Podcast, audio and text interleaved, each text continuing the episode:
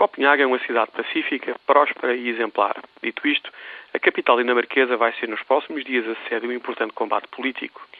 Se há coisa de que Bruxelas se orgulha hoje em dia do seu papel político na controversa questão do aquecimento global, este assunto tem sido uma espécie de prancha para a União Europeia mostrar a sua relevância na política internacional. Do ponto de vista de muitos líderes europeus, americanos e chineses, os grandes poluidores mundiais, precisam de fazer muito mais e melhor na redução das temidas emissões de dióxido de carbono. Mas hoje, Yu Qingtai, o enviado especial da China para as alterações climáticas, disse uma coisa muito interessante. A Europa fez muitas promessas, disse Qingtai, mas se compararmos estas promessas com as suas ações, vemos que há uma grande disparidade. Os líderes europeus passaram os últimos anos a falar assim com Pequim. O que é que se passa aqui? Bem, o que se passa é um sinal do que vem aí nas próximas semanas. Toda a gente diz que é a favor da redução das emissões de dióxido de carbono, mas a curto prazo essa redução terá um custo elevado para algumas indústrias bastante poluentes.